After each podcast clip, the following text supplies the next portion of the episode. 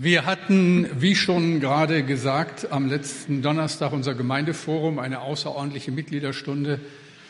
Und in dieser Mitgliederstunde haben wir als Gemeinde mit überwältigender Mehrheit Markus Zobeck als meinen Nachfolger gewählt. Ich bin nach diesem Gemeindeforum gefragt worden, warum ich so strahle. Das hat den schlichten und ergreifenden Grund, dass ich so auch gerade dieses Gemeindeforum empfunden habe, so als ein Stück Herrlichkeit Gottes unter uns. Dass ein solcher Übergang so lange vorbereitet werden darf, auch noch eine ganze Zeit lang ja parallel laufen kann. Und dass das in so großer Harmonie und Selbstverständlichkeit läuft. Und dass Gott mir mit Markus einen solchen Kollegen, einen solchen Freund geschenkt hat, das ist etwas, wo man nur strahlen kann. Ich möchte aber gleich noch mal deutlich sagen, meine Dienstzeit endet am 1. Mai 2018. Ich bin nämlich gleich nach dem Gottesdienst gefragt worden, ob ich nun in Rente bin und wie es mir dabei geht. Nein, noch nicht. Der Herr der Engelsheere, zweite Predigt in dieser Predigtreihe, es gibt einen Gott und du bist es nicht. Haben gehört, dass Mose betet und das wird uns jetzt auch beschäftigen. Herr allmächtiger Gott, lass mich deine Herrlichkeit sehen. Und wir beten, ja, Vater im Himmel, das wünschen wir uns auch. Du allein bist Gott, wir sind es nicht. Und wir wollen dich ehren durch unser Leben, unser Bekenntnis, unsere Anbetung. Ich möchte in der Predigt heute so einen zweiten Akzent setzen, so ja, einen Blick hinter die Kulissen wagen, versuchen zu beschreiben, worum es überhaupt geht dem Wunsch eben dem zu begegnen, der allein ewig ist, dem ewigen Gott, dem Schöpfer Himmels und der Erden, dem wir unsere Existenz verdanken, dem Herrn der unsichtbaren Welt, dem Herrn der Engelsheere. Und ich habe mich so gefragt, was passiert eigentlich mit einem Menschen, wenn er die Erfahrung macht, dass Gott wirklich da ist? Was bedeutet es, der Herrlichkeit Gottes zu begegnen? Auch so ein Ereignis gerade aus der Pause, so ein so ein Beispiel für das, was passieren kann, wenn man mit Gott unterwegs ist. Die Mutter meiner Schwiegertochter, Elisabeth Litz, die erste Missionarin der St. Matthäus-Gemeinde hier in Bremen, die sie in den 60er Jahren ausgesandt haben, ist vorgestern verstorben nach langer Krankheit. Sie darf jetzt den sehen, an den sie geglaubt hat. Meine Schwiegertochter ist heute Morgen nach Brasilien geflogen, ganz früh äh, zum Flughafen gefahren, um dann eben an der Trauerfeier teilnehmen zu können und muss dann feststellen, dass der Flug nach Amsterdam anderthalb Stunden Verspätung hat. Es blieb ihr dann in Amsterdam nur 55 Minuten, um in die Maschine nach Südamerika zu steigen. Und wer das weiß, wie der Flughafen in Amsterdam aussieht, der weiß auch, dass das mit einer gewissen Beunruhigung verbunden ist. Und sie wusste nicht, wie das geht, wenn sie hier jetzt in Bremen in der Frühe den Flieger besteigt. Sie steigt ins Flugzeug, setzt sich. Wer sitzt neben ihr? Frank Schabatke, Mitglied unserer Gemeinde, Kapitän mit viel Flugerfahrung. Und der hat sie dann in Amsterdam durch alle Unwägbarkeiten gelotst, sodass sie pünktlich an ihrem Gate war und ihren Flieger besteigen konnte. Das ist so auch ein Stück von dem, worüber ich jetzt sprechen will, ganz real und erfahrbar. Hiob, Hiob, der so eine besondere Auseinandersetzung mit Gott hatte, der vieles nicht verstehen konnte von dem, was passiert, der musste vor dieser Herrlichkeit kapitulieren, als Gott ihn fragt, Hiob 38, 4 bis 7, wo warst du, als ich die Erde gründete? Sag mir's, wenn du so klug bist. Weißt du, wer ihr das Maß gesetzt hat oder wer über sie die Richtschnur gezogen hat? Worauf sind ihre Pfeiler eingesenkt? Oder wer hat ihren Eckstein gelegt, als mich die Morgensterne miteinander lobten und jauchzten alle Gottes Söhne. Was wissen wir schon von den Vorgängen in jener Welt? Von dem unzähligen Reigen himmlischer Wesen, vom Reigen der Morgensterne, vom Lobgesang der Engel. Was haben wir bloß für eine Ahnung davon? Und ich habe so gedacht, angenommen, wir könnten Gott sehen, hinter die Kulissen schauen. Welche Auswirkung hätte das für unser Leben? Angenommen, wir könnten für ein paar Minuten im Kreis der Engel stehen, die um den Thron Gottes versammelt sind und den Ewigen anbeten. Ich denke, nichts mehr wäre so wie früher. Aber ich habe dann auch gleichzeitig gedacht, ich weiß gar nicht, ob ich mir das wünschen soll. Denn ich glaube, der Blick hinter den Vorhang bleibt uns hier versagt, weil wir es dann vor dem Vorhang nicht mehr aushalten. Mose betet, lass mich deine Herrlichkeit sehen. Mose blieb das in einem letzten Sinn versagt, aber dennoch spricht er diese Bitte aus. Und erfährt dann in der nachfolgenden Zeit, was es bedeutet, immer und immer wieder dem zu begegnen, dem die sichtbare und unsichtbare Welt gehört. Und ich lese uns den Predigtext. Da wird das noch einmal ganz deutlich. 2. Mose 33, die Verse 12 bis 18. Und Mose sprach zu dem Herrn, siehe, du sprichst zu mir, führe das Volk hinauf und lässt mich nicht wissen, wen du mit mir senden willst, wo du doch gesagt hast, ich kenne dich mit Namen und du hast Gnade vor meinen Augen gefunden. Habe ich denn Gnade vor deinen Augen gefunden, so lass mich deinen Weg wissen, damit ich dich erkenne und Gnade vor deinen Augen finde. Und sieh doch, dass dies Volk dein Volk ist. Er sprach, mein Angesicht soll vorangehen, ich will dich zur Ruhe leiten. Mose aber sprach zu ihm, wenn nicht dein Angesicht vorangeht, so führe uns nicht von hier hinauf. Denn woran soll erkannt werden, dass ich und dein Volk vor deinen Augen Gnade gefunden haben, wenn nicht daran, dass du mit uns gehst, so dass ich und dein Volk erhoben werden vor allen Völkern, die auf dem Erdboden sind? Der Herr sprach zu Mose, auch das, was du jetzt gesagt hast, will ich tun, denn du hast Gnade vor meinen Augen gefunden und ich kenne dich mit Namen. Und Mose sprach, lass mich deine Herrlichkeit sehen. Beten wir noch einmal. Und Herr, jetzt bitte ich dich, öffne meinen Mund, dass er deinen Ruhm verkündigt. Lass uns deine Herrlichkeit sehen, ein kleines Stück. Bitte, Herr. Amen. Ich weiß nicht, ob du, ob Sie das kennen. Es gibt so Momente in unserem Leben, da tut die Schönheit des Augenblicks fast weh. Man kann das gar nicht in Worte fassen, was dann in einem vorgeht. Die französische Philosophin Simone Weil hat einmal gesagt, dass es zwei Dinge gibt, die das menschliche Herz durchdringen können. Und das ist Schönheit und Not. Und ich glaube, sie hat recht. Mich erwischt es immer wieder in unseren Gottesdiensten. Dann kann ich oft nicht weiter singen, weil mich die Schönheit des Moments überwältigt. Und ich erlebe das auch immer wieder beim Verteilen des Abendmahls, wenn Freunde, Gäste hier vorne stehen in dem großen Kreis und offensichtlich mit ihren Tränen kämpfen, weil da etwas ist, was sie nicht erklären können. Stellt euch einmal vor, wir begegnen Gott in seiner ganzen Schönheit. Dann sind in einem Moment alle Zweifel, alles Fragen Geschichte. Im Alten Testament wird den Kindern Gottes das als ein ewiges Ziel versprochen. Jesaja 33, 17. Deine Augen werden den König sehen in seiner Schönheit, du wirst ein weites Land sehen. Ich denke, die Schöpfung macht da, obwohl sie an so vielen Stellen so geschädigt worden ist durch uns, deutlich, da ist ein Gott, der hat alles unglaublich schön geschaffen und er ist dann auch derjenige, äh, der so unglaublich schön ist. Vielleicht ist es euch auch aufgefallen, seit einigen Jahren äh, hat im Fernsehen ein neues Geografieformat zunehmend an Beliebtheit gewonnen. Hohe Einschaltquoten belegen, wie sehr die Menschen von diesen Bildern berührt werden.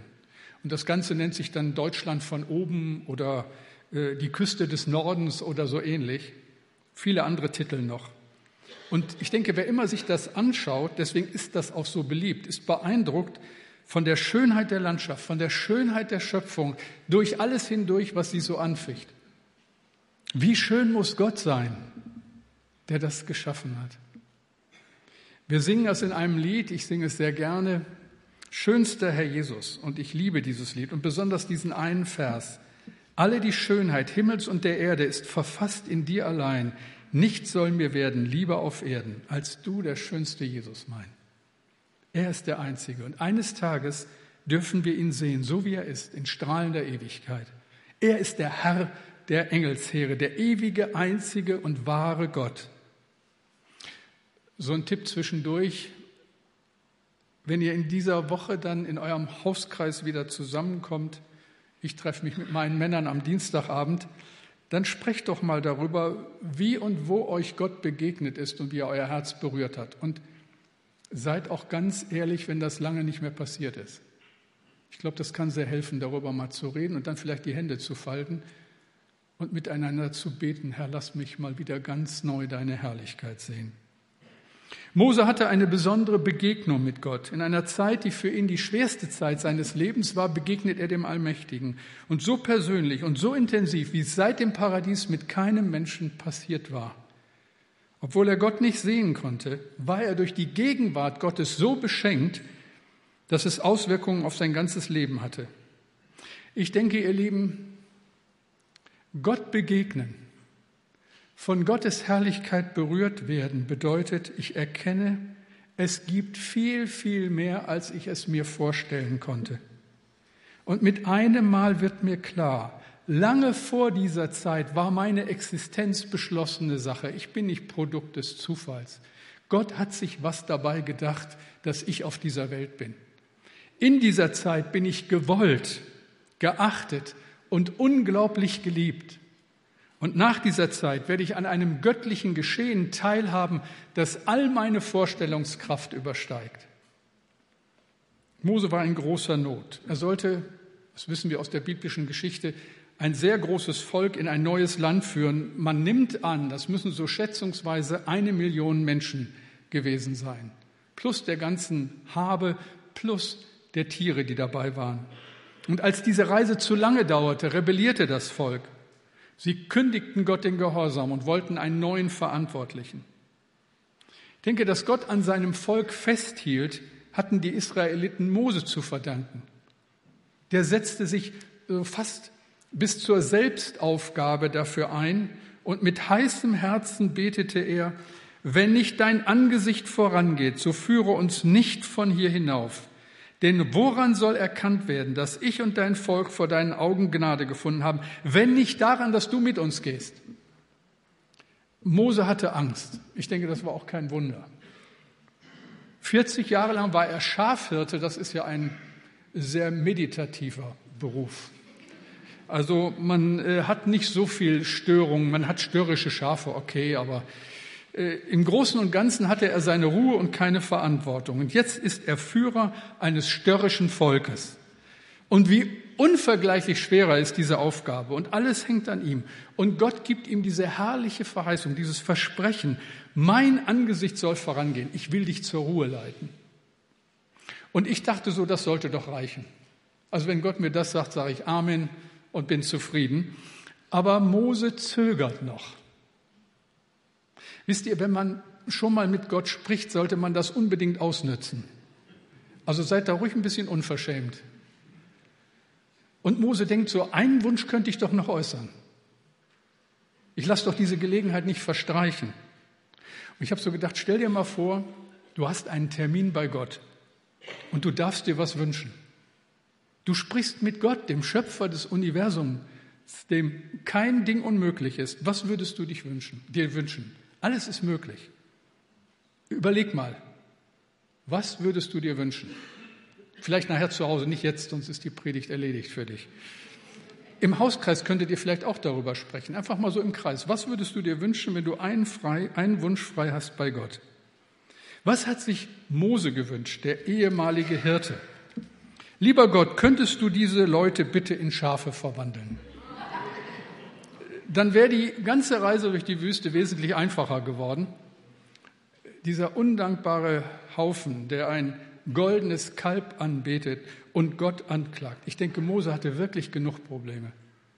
Und was wünscht er sich? Vielleicht Bewahrung auf der weiten Reise. Auf sie warteten ja beim Durchzug durch das Land eine Reihe von mordlüsternden Stämmen, die den Weg nach Kanaan versperrten.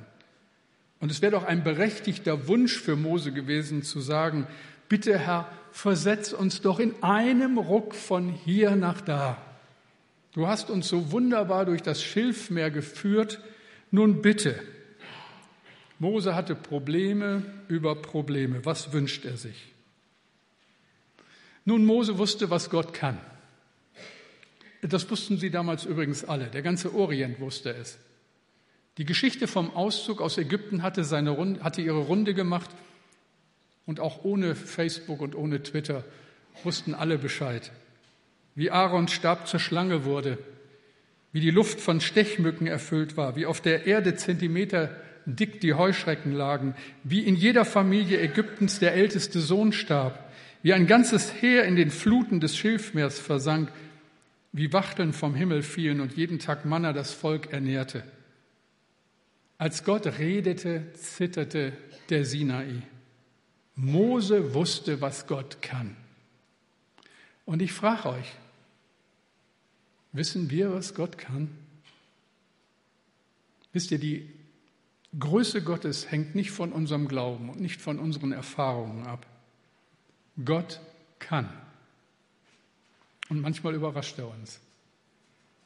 Es war eine Taufe im letzten Jahr in der Lukasgemeinde in Berlin. Der Täufling, der hier im Taufbecken steht, wurde von drei Polizisten begleitet. Ein Schwerverbrecher, der noch viele, viele Jahre Knast vor sich hat. Aber in eben diesem Knast, im Gefängnis, hat Gott ihn erreicht. Er ist Christ geworden und ließ sich zum Zeichen seiner Umkehr im letzten Herbst in der Lukasgemeinde taufen. Er wurde, wie ihr seht, in Handschellen getauft. Nur beim Umkleiden wurden sie ihm kurz abgenommen. Die drei ihn begleitenden Polizeibeamten waren sichtlich beeindruckt. So etwas hatten sie noch nie erlebt. Gott kann. Gott kann und wir hören so etwas und fragen uns, was hat er mit mir vor? Mose wusste, was Gott kann und er wusste auch, wozu Menschen fähig sind. Denke, für ihn unvergessen war der Augenblick, als er vom Berg Sinai aus der Gegenwart Gottes zurückkam und das ganze Volk verrückt spielte. Die hatten alle einen in der Krone und tanzten wie die Blöden um das goldene Kalb. Und könnt ihr euch vorstellen, was Mose da empfunden hat? Kaum bin ich weg. Wie er verzweifelt gefragt hat, wie kann sowas angehen? Wie können Menschen sich so verhalten, die doch all die Wunder Gottes erlebt haben? Und wisst ihr, das frage ich mich als Pastor manchmal auch. Wie können Menschen, die vorgeben, Jesus zu kennen, so unversöhnlich sein? Beten wir nicht und vergib uns unsere Schuld, wie auch wir vergeben unseren Schuldigern? Wie können Christen, die so lange schon Gottes Wort hören, so wenig hilfsbereit sein? Hat Jesus nicht gesagt, wenn jemand dich bittet, mit ihm eine Meile zu gehen, dann geh mit ihm zwei? Wie können Kinder Gottes, die um alles wissen, so kritisch über ihre Gemeinde reden? Ist sie nicht das Haus Gottes, der Leib Christi, die Braut des Königs? Haben wir nicht manchmal Angst, dass Gott kommt und ganz anders zu uns spricht und unser hartes Herz zerbricht. Wisst ihr, Mose hat damals das goldene Kalb zermalmen lassen und das Pulver ins Wasser streuen lassen. Und anschließend mussten die Götzendiener das trinken. Das war bitter. Mose wusste, was Gott kann und er wusste, wozu Menschen fähig sind. Also was wünscht er sich mit all den Erfahrungen? Was meint ihr? Mose hatte eine einzige Bitte und die lautet 2. Mose 33, 18. Lass mich deine Herrlichkeit sehen. Und ich finde, das ist eine seltsame Bitte. Was will der Mann? Max Lucado schreibt in einem seiner Bücher, wenn wir eine solche Bitte aussprechen, überschreiten wir eine Grenze. Wenn unser tiefstes Verlangen nicht in den Dingen liegt, die Gott uns schenkt, dann überschreiten wir eine Schwelle. Und jetzt sind wir wieder beim Thema vom letzten Sonntag. Alles dreht sich nicht um uns, sondern um ihn. Wer so betet wie Mose, bei dem verschiebt sich der Brennpunkt vom Ich zum Du, zu Gott. Es geht weniger um mich und es geht mehr um ihn. Genauso redet Johannes der Täufer, als er von Jesus spricht. Er muss wachsen, ich aber muss abnehmen. Mose betet, zeig mir deinen strahlenden Glanz, zeig mir deine Kraft und Größe und Überlegenheit, deine atemberaubende Schönheit. Ich will kein Geld, ich will keinen Einfluss. Ich bete nicht um ewige Jugend und kann damit leben, dass mir morgens beim Aufstehen die Knochen wehtun. Das Einzige, was ich will, Gott bitte, lass mich deine Herrlichkeit sehen. Warum? Warum will Mose das? Was hat er davon? Ich kann das nur in Vergleichen erklären. Vielleicht in so einem Vergleich, den wir im letzten Herbst hier in der Gemeinde erlebt haben. Ein kurzes Video von etwas, was uns im Herbst so sehr beschenkt hat.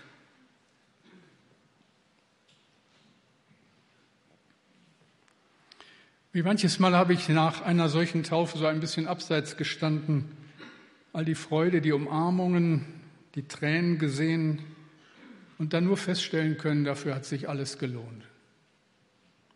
Das Einzige, was Mose will, ist, Gott bitte lass mich deine Herrlichkeit sehen.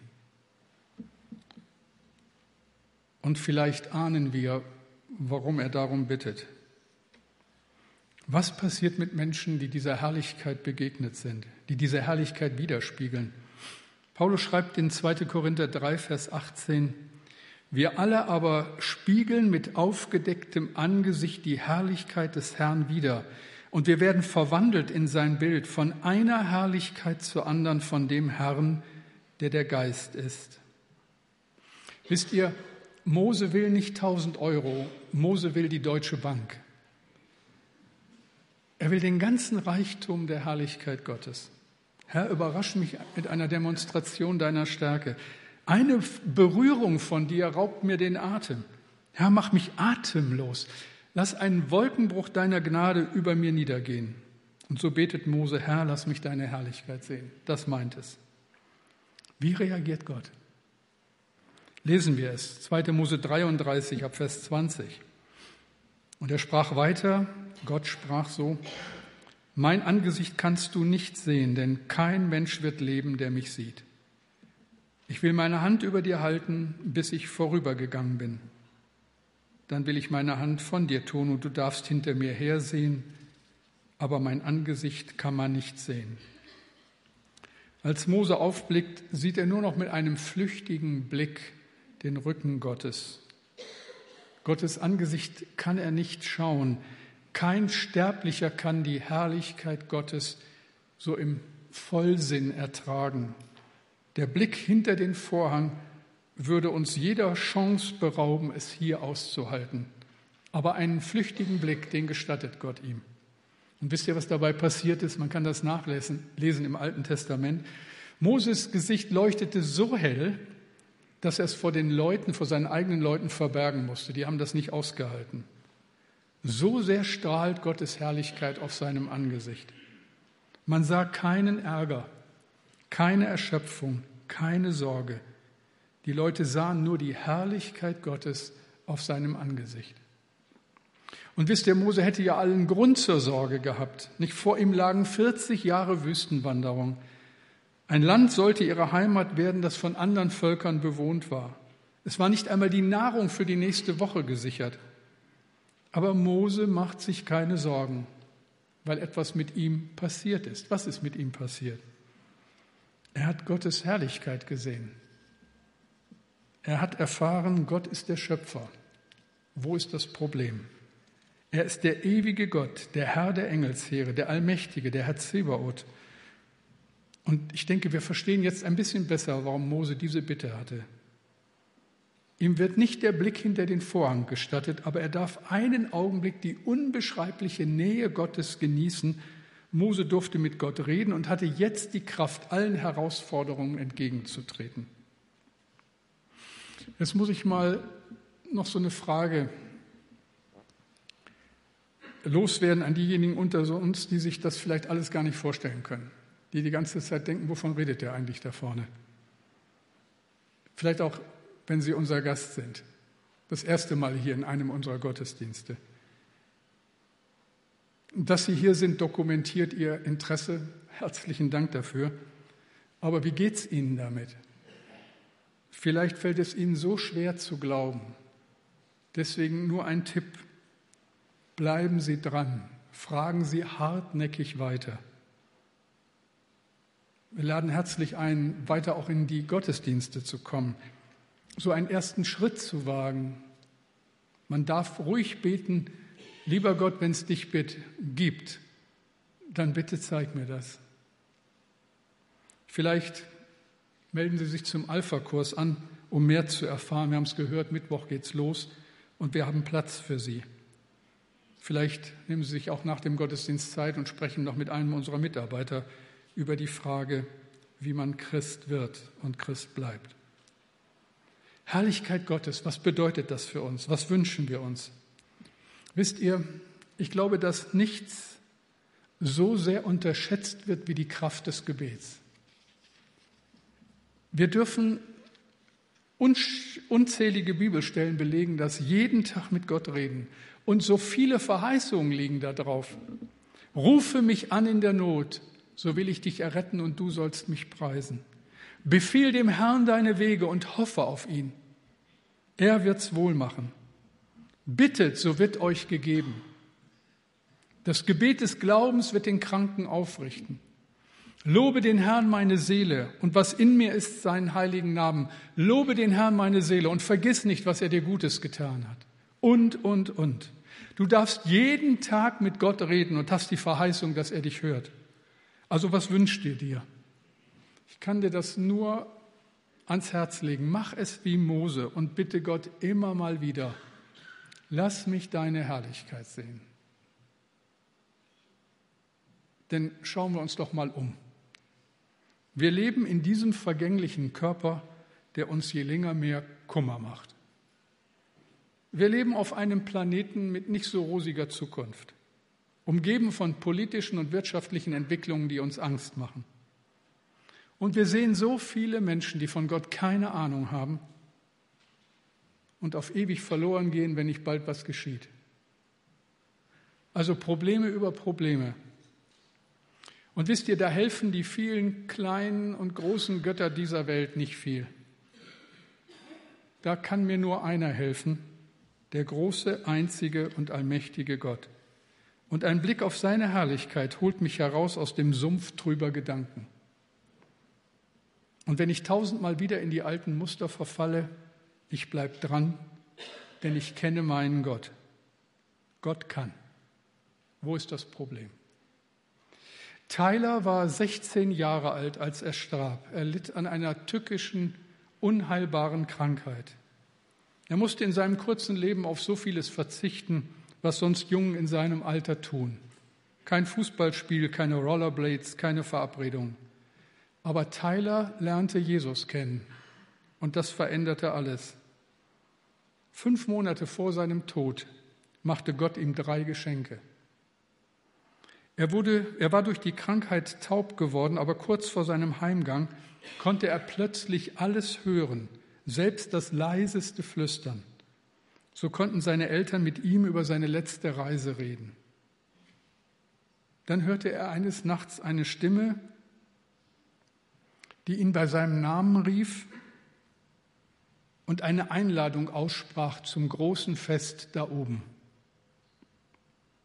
Und dann wurde er selbst noch der Gebende. Er drängte beharrlich darauf, dass seine Eltern bei seinem Sterben nicht allein bei ihm waren.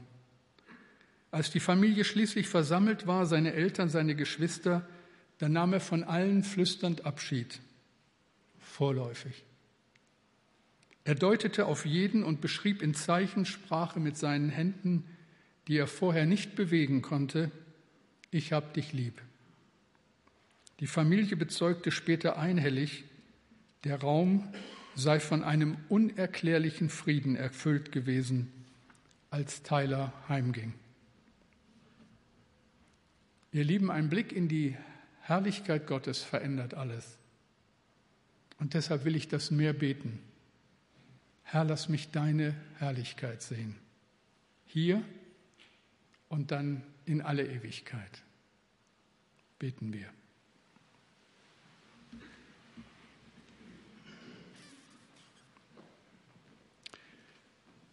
Und Herr, ich danke dir für deine Einladung, dass es wirklich möglich ist, dass man dich kennenlernt und dass das Leben dadurch nachhaltig verändert wird. Dass es einen Sinn bekommt, den wir vorher nicht kannten. Und dass wir beschenkt werden mit ewiger Hoffnung. Dass wir dich einst so sehen dürfen, wie du wirklich bist. Und dass es um mehr geht als um die paar Jahre hier auf dieser Erde. Und so bitte ich dich, dass du weiter redest und noch viel passiert. Ich bitte dich, Herr, ganz persönlich und auch als Gemeinde bitten wir das. Lass uns deine Herrlichkeit sehen. Danke du, großer Gott. Amen.